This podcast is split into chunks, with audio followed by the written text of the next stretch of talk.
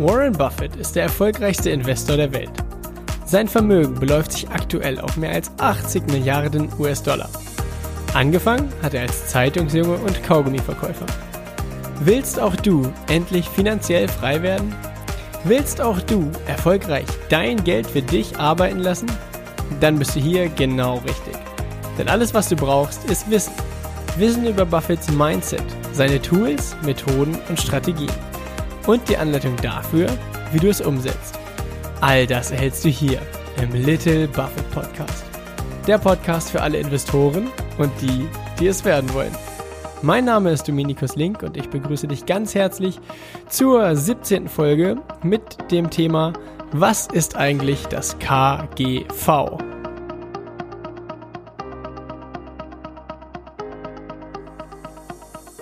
Herzlich willkommen zu dieser Folge. Ich freue mich riesig, dass du wieder mit dabei bist. Und in dieser Folge besprechen wir, was es denn mit dem KGV auf sich hat, beziehungsweise welche Bedeutung äh, das KGV hat für die Bewertung eines Unternehmens. In der letzten Folge haben wir die sogenannte Zombie-Bewertung eines Unternehmens durchgesprochen, wo es äh, da rein darum ging, was die Firma besitzt und wie viel die oder wie viel das Eigentum der Firma wert ist. Und in dieser Folge geht es eben um das sogenannte KGV, wo es nicht darum geht, was besitzt die Firma, sondern äh, wie viel Gewinn produziert die Firma Jahr für Jahr. Und ganz kurz zum Intro oder ganz kurz zur Einleitung. KGV ist die Abkürzung für Kurs-Gewinn-Verhältnis.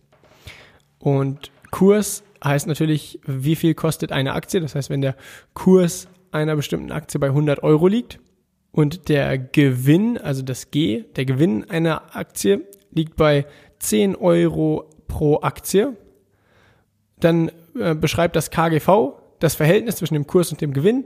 Das heißt, das KGV wäre in dem Fall 10 beziehungsweise 10 zu 1.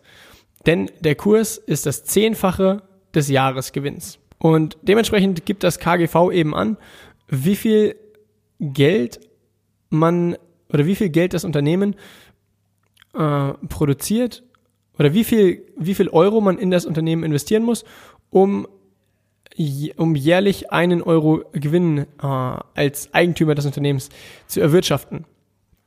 Wenn das KGV bei 5 liegt, dann muss man eben 5 Euro in das Unternehmen investieren, um einen Euro Gewinn pro Jahr zu bekommen. Wenn das, K wenn das KGV bei 10 liegt, muss man eben 10 Euro investieren, um einen Euro Gewinn zu bekommen.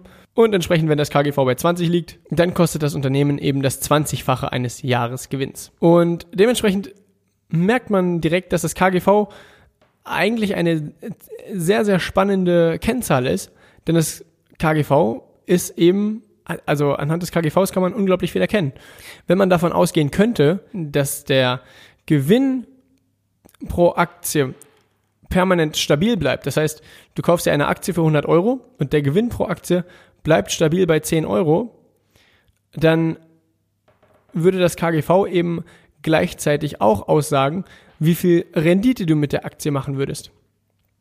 Denn wenn du 100 Euro bezahlst und jedes Jahr 10 Euro bekommst, dann sind das gleichzeitig auch 10% Rendite, äh, die du permanent bekommst. Und wenn der Gewinn pro Aktie nur bei 5 Euro läge, dann wäre das KGV eben 20, denn die Aktie kostet 100 Euro, der Gewinn liegt bei 5 Euro. Das heißt, der Kurs ist das 20-fache eines Jahresgewinns und gleichzeitig läge die Rendite bei 5% im Jahr. Und der Zusammenhang zwischen der Rendite und dem KGV ist eigentlich ziemlich einfach. Du teilst einfach 100, also 100 Prozent geteilt durch das KGV und dann hast du äh, entsprechend deine jährliche Rendite, wenn der Gewinn des Unternehmens konstant bleibt und für den theoretischen Fall, dass das Unternehmen 100 Prozent des Gewinns ausschütten würde an dich als Aktionär. Denn eins ist auch klar, wenn der Kurs einer Aktie bei 100 Euro steht und die und das Unternehmen erwirtschaftet einen Gewinn von 10 Euro pro Aktie, dann bekommst du das natürlich nicht eins zu eins als Aktionär in deine eigene Tasche, sondern dann bleibt das ja erstmal im Unternehmen und steht erstmal nur in den Büchern des Unternehmens. Nur wenn du eben davon ausgehst, dass das Unternehmen äh, 100% des Gewinns an dich als Aktionär ausschütten würde, dann würdest du eben äh, bei einem KGV von 10 entsprechend auch 10% jährliche Rendite machen, bei einem KGV von 5 20% Rendite, bei einem KGV von 20 5% Rendite und so weiter. Und entsprechend ist das KGV, weil es eben so einfach und gleichzeitig aber aussagekräftig ist, eine extrem beliebte Kennzahl, die, wenn man sich mit, mit einer bestimmten Aktie beschäftigt, ist das KGV eigentlich immer angegeben. Und ähm, ja, es richten sich auch extrem viele Investoren äh, nach dem KGV oder geben dem KGV eine extrem hohe Bedeutung. Das heißt, machen wir es nochmal an einem äh, praktischen Beispiel. In einer der letzten Folgen hatten wir äh, das Beispiel einer Eisdiele genommen und an dem Beispiel möchte ich mich jetzt auch äh, weiterhin festhalten, damit wir hier einheitlich bleiben. Stell dir vor, du besitzt eine Eisdiele und die Eisdiele hast du äh, gekauft für 100.000 Euro und äh, ja, der Wert der, der Eisdiele ist auch äh, relativ konstant geblieben. Das heißt, man könnte sagen, du würdest die heute auch wieder für knapp 100.000 Euro verkaufen können.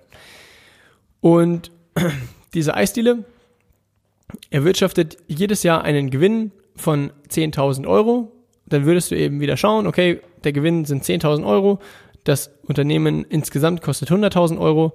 Das heißt, auch hier hätten wir ein sogenanntes, äh, ich sag's mal in Anführungszeichen, KGV von 10. Warum in Anführungszeichen KGV? Ja, weil das K ja per se erstmal für Kurs steht und ein privat gehaltenes Unternehmen hat ja äh, keinen keinen äh, tagesaktuellen Kurs oder wird ja nicht tagesaktuell gehandelt. Aber das Konzept ist ja das gleiche. Okay, jetzt kommen wir zurück zu unserem Freund Benjamin Graham. Und zwar in der letzten Folge haben wir uns ja eben auch sehr stark an Benjamin Graham orientiert, wo es um die Zombie-Bewertung von Unternehmen ging. Und auch zum KGV hat natürlich äh, Benjamin Graham ein Wort abgegeben oder einmal als Einschätzung, was Benjamin Graham damals so als, als faire Bewertung eines KGVs gesehen hat. Und ich weiß gar nicht, es gibt so eine Berechnung von Benjamin Graham. Ich weiß nicht, wie die offiziell heißt, irgendwie die, die, die, Benjamin Graham Formel oder die, ach, wie auch immer. Wurde wahrscheinlich auch erst nach seinem Tod danach benannt. wie auch immer. Auf jeden Fall beschreibt er dort, wie man damals oder wie er damals den fairen Wert eines Unternehmens berechnet hat. Und zwar für Unternehmen, die extrem langsam wachsen, beziehungsweise um den Ball mal ganz flach zu halten, hat er in dieser Benjamin Graham Formel gesagt, dass wenn ein Unternehmen 0% Wachstum hat, das heißt, der Gewinn des Unternehmens bleibt permanent konstant, dann beträgt der Wert des Unternehmens, der faire Wert des Unternehmens, das 8,5-fache des Jahresgewinns. Das heißt, Benjamin Graham hat gesagt, wenn das Unternehmen nicht wächst, ist ein KGV von 8,5 angemessen. Wenn das Unternehmen jetzt zu einem KGV von, also wenn, wenn es ein Unternehmen gibt, was nicht wächst, also das, der Gewinn bleibt konstant und das wird mit einem KGV von 5 bewertet, dann hätte Benjamin Graham gesagt, okay, das Unternehmen ist unterbewertet. Wenn es ein Unternehmen gibt, wo der Gewinn konstant bleibt und das Unternehmen ist mit einem KGV von 10 bewertet, hätte Benjamin Graham gesagt, okay, das Unternehmen ist überbewertet. Das ist soweit ja relativ, relativ einfach oder relativ simpel, ähm, denn das KGV ist überall angegeben und wenn man jetzt äh, rausgehen, rausgeht und sagen könnte, alle Unternehmen, die ein KGV von weniger als 8,5 haben, sind unterbewertet, das wäre relativ simpel. Nur, wie so oft beim Investieren, so simpel ist es leider nicht. Denn das KGV denn es gibt unglaublich viele Einflussfaktoren, die den, die den Wert und den Preis eines Unternehmens beeinflussen. Das heißt, der, der Gewinn ist bei weitem nicht die einzig entscheidende Kennzahl, an der man den äh, sogenannten fairen Wert eines Unternehmens ähm, beimisst. Das ist äh, branchenabhängig, das ist von Burggräben abhängig, das ist also von unglaublich vielen Dingen abhängig, die wir jetzt hier gar nicht alle aufdröseln äh, wollen, denn dafür bräuchten wir ein paar Stunden. Das machen wir alles in den nächsten Folgen ganz äh, Schritt für Schritt. Wenn man sich die historischen KGVs äh, aus den Vereinigten Staaten anschaut, das heißt, äh, ich nutze hier jetzt mal die Zahlen des Index S&P 500, das sind die 500 größten börsennotierten Unternehmen. dann wird man über die Jahre feststellen, dass man den Durchschnitt des KGVs irgendwo bei 15 wiederfindet. Das heißt, die amerikanischen börsennotierten Unternehmen werden durchschnittlich für das 15-fache des äh, Jahresgewinns gehandelt. Und dementsprechend, da merkt man schon, es gibt eben eine riesige Dis Diskrepanz zwischen dem durchschnittlichen KGV heute und dem, äh, was Benjamin Graham damals für, äh, für Unternehmen festgelegt hat, die nicht wachsen. Denn es macht einen Unterschied, ob man einen KGV von 8,5 oder 15 hat. Wenn wir zurückgehen zum Beispiel der Eisdiele, dann, äh, ich rechne gerade mal parallel mit dem Taschenrechner mit, würde man bei einem KGV von 15, wenn man die Eisdiele für 100.000 Euro gekauft hat und die hätte ein KGV von 15, dann teile ich mal 100.000 durch 15, würde die einen Jahresgewinn von 6.666 Euro erwirtschaften. Oder dagegenübergestellt von Benjamin Graham das 8,5er KGV. Dann teile ich mal 100.000 durch 8,5, wäre ein Jahresgewinn von 11.700. Und das ist natürlich schon ein riesiger, riesiger Unterschied, ob 6.600 oder 11.700. Nur wie gesagt, Benjamin Graham hat eben dieses 8,5er KGV äh, für sich damals festgelegt für Unternehmen, die nicht mehr wachsen. Nur die meisten Unternehmen wachsen ja und werden dementsprechend auch mit einem höheren KGV bewertet. Denn ein großer Einflussfaktor auf den Wert eines Unternehmens ist eben das Wachstum. Also wie stark wächst das Unternehmen oder wie stark wächst im Besonderen der Gewinn eines Unternehmens. Und während das durchschnittliche KGV im S&P bei knapp 15 liegt, liegt das durchschnittliche Gewinnwachstum beim S&P auch knapp bei 7 bis 8 Prozent. Und um das mal äh, beispielhaft durchzurechnen, wenn ein Unternehmen, bleiben wir mal bei der Eisdiele, Preis der Eisdiele 100.000 Euro und wir sagen mal, diese Eisdiele hätte ein hätte einen äh, KGV von knapp 15. Das heißt, das würde einen Gewinn von 6.666 Euro im Jahr erwirtschaften. Und diese Eisdiele steigert aber ihren Gewinn im Jahr um knapp 8%. Das heißt, aus den äh, 6.666 Euro, rechne ich mal, mal 1,08, werden im nächsten Jahr schon 7.200 Euro gewinnen. Und wenn ich jetzt mal schaue, 100.000 Euro durch 7.200 Euro, dann wäre das im nächsten Jahr, wenn der Preis der Eisdiele gleich bliebe, wäre es im nächsten Jahr nur noch ein KGV von 13,8. Gleicher Preis der Eisdiele, nur der Gewinn ist gestiegen. Das heißt, das KGV eines Unternehmens verändert sich ja auch ständig. Wenn der Kurs des Unternehmens steigt, das heißt, wenn das Unternehmen teurer wird, dann steigt auch das KGV. Wenn der Gewinn des Unternehmens steigt, sinkt das KGV. Und das ist auch ganz wichtig, weil das habe ich auch schon ein paar Mal gehört, dass das KGV ist eben nicht in Stein gemeißelt, sondern das KGV ist eine ganz einfache Berechnung aus dem aktuellen Kurs und dem aktuellen Gewinn. Natürlich, wenn man jetzt noch in die Feinheiten der Berechnung des KGVs reingeht, dann wird man äh, eine kleine Herausforderung finden, und zwar, der Kurs des Unternehmens ist ja relativ schnell zu finden, nämlich man schaut einfach irgendeinen Börsenticker an, dann findet man den Kurs eines Unternehmens. Nur die große Herausforderung ist, welchen Gewinn setzt man für die Berechnung des KGVs an? Denn wenn man den Gewinn des letzten Jahres ansetzt, dann ist das ja nicht mehr aktuell. Wenn man den erwarteten Gewinn des nächsten Jahres ansetzt, dann kann man da natürlich äh, sehr subjektiv den Gewinn entweder hoch oder also äh, entweder extrem hoch erwarten, um das KGV ähm, künstlich nach unten zu drücken und damit den einen Schein zu erwecken, dass das Unternehmen günstig sei oder eben den erwarteten Gewinn niedrig anzusetzen, um das KGV höher aussehen zu lassen.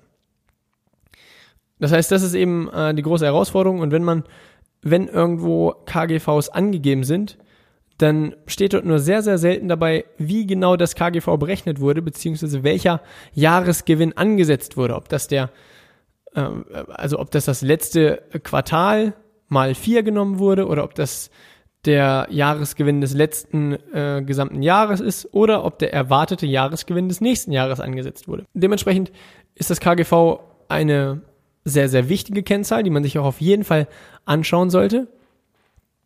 Nur, wie eben schon gesagt, es gibt viele, viele, viele andere Einflussfaktoren, die äh, eben auch auf den Wert des Unternehmens einen Einfluss haben, beziehungsweise so leicht zu sagen, alle Unternehmen mit einem KGV von niedriger als 8,5 sind unterbewertet, alle darüber sind überbewertet, äh, wäre sehr leichtsinnig und ähm, damit würde man auch keine gute Schiene fahren. Das soll es für diese Folge erstmal gewesen sein. Ich freue mich riesig, dass du dir die Zeit genommen hast, um in den Little Buffett Podcast reinzuhören. All das, was wir hier besprechen, ist natürlich keine Anlageberatung, sondern es geht lediglich darum, dir die Tools und Strategien der erfolgreichsten Investoren der Welt an die Hand zu geben. Und wenn dir der Podcast gefallen hat, dann ähm, würde ich mich sehr freuen, wenn du dem Podcast hier äh, folgst. Entweder, ja, je nachdem, wo du den hörst, bei iTunes oder bei Spotify, wie auch immer. Gerne kannst du mir Fragen oder Anregungen bei Instagram als private Nachricht schreiben. Da findest du mich unter dem Benutzernamen Dominikus Link. Bis zur nächsten Folge. Ich wünsche dir viel Erfolg beim Investieren.